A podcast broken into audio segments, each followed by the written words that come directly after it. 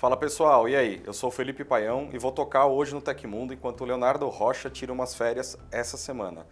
No vídeo de hoje tem algumas novidades sobre o Galaxy Fold 2, a Microsoft aparentemente forçando usuários do Chrome a usar o Bing, a lista de aparelhos compatíveis com iOS 14, um mapa detalhado mostrando todos os casos de coronavírus espalhados pelo mundo e muito mais.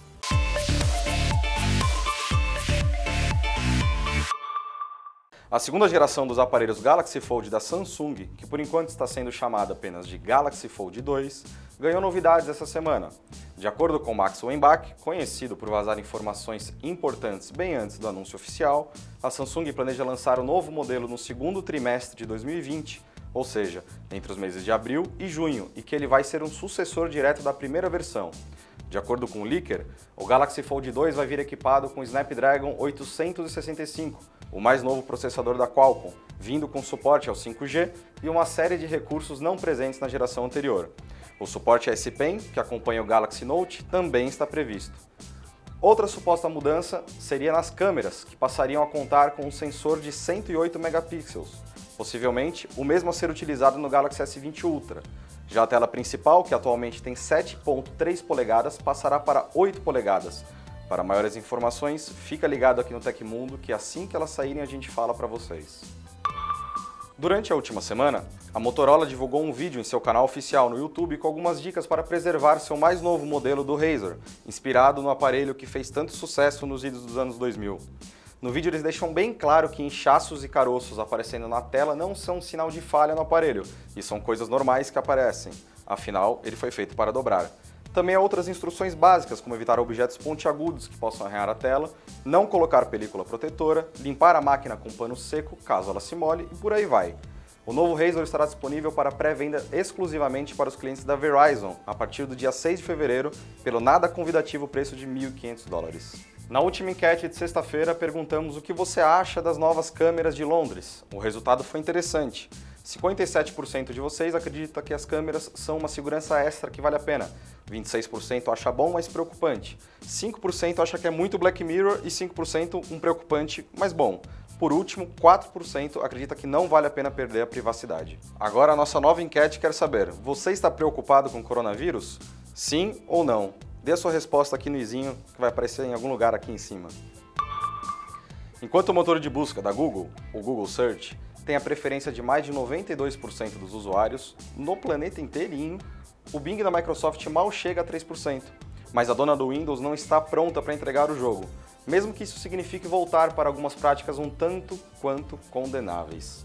A empresa estaria estudando criar uma extensão do Bing para o Chrome, que seria instalada automaticamente junto com a atualização do Microsoft Office 356 Plus e tiraria o motor de busca da Google como padrão, substituindo ele pelo Bing. A Microsoft meio que já obriga os usuários de seu navegador, o Edge, a usarem o Bing, e agora querem estender isso para outros navegadores, nem que seja na marra. Não fica bonito para a Microsoft, não é mesmo?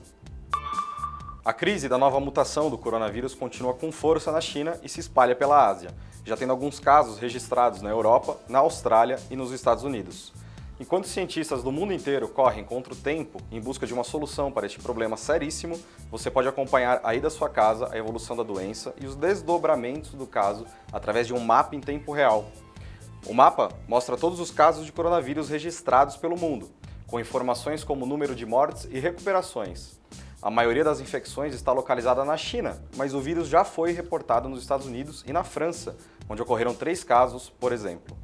A última atualização do mapa data de 11 de janeiro. Até o momento, foram registrados 2.794 casos de coronavírus, com 80 mortos e 54 curados. O mapa foi criado por um centro de ciências e engenharia que retira seus dados de centros de controle da doença localizados na China, na Europa e nos Estados Unidos. A Apple só vai dar maiores detalhes sobre o iOS 14 durante a WWDC 2020, que acontece 14 de junho.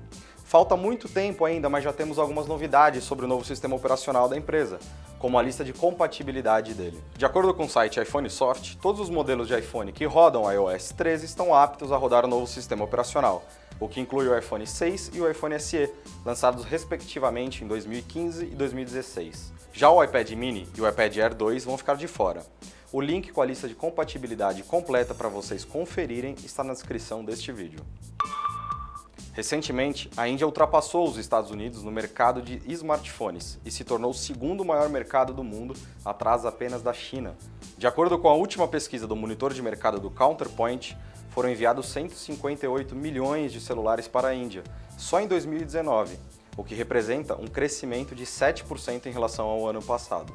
Segundo o relatório, aparelhos fabricados pela Xiaomi, Vivo, Oppo e Realme, que têm preços mais acessíveis, representam mais de 72% dos dispositivos enviados ao país no ano passado e são os grandes responsáveis pelo crescimento deste setor por lá.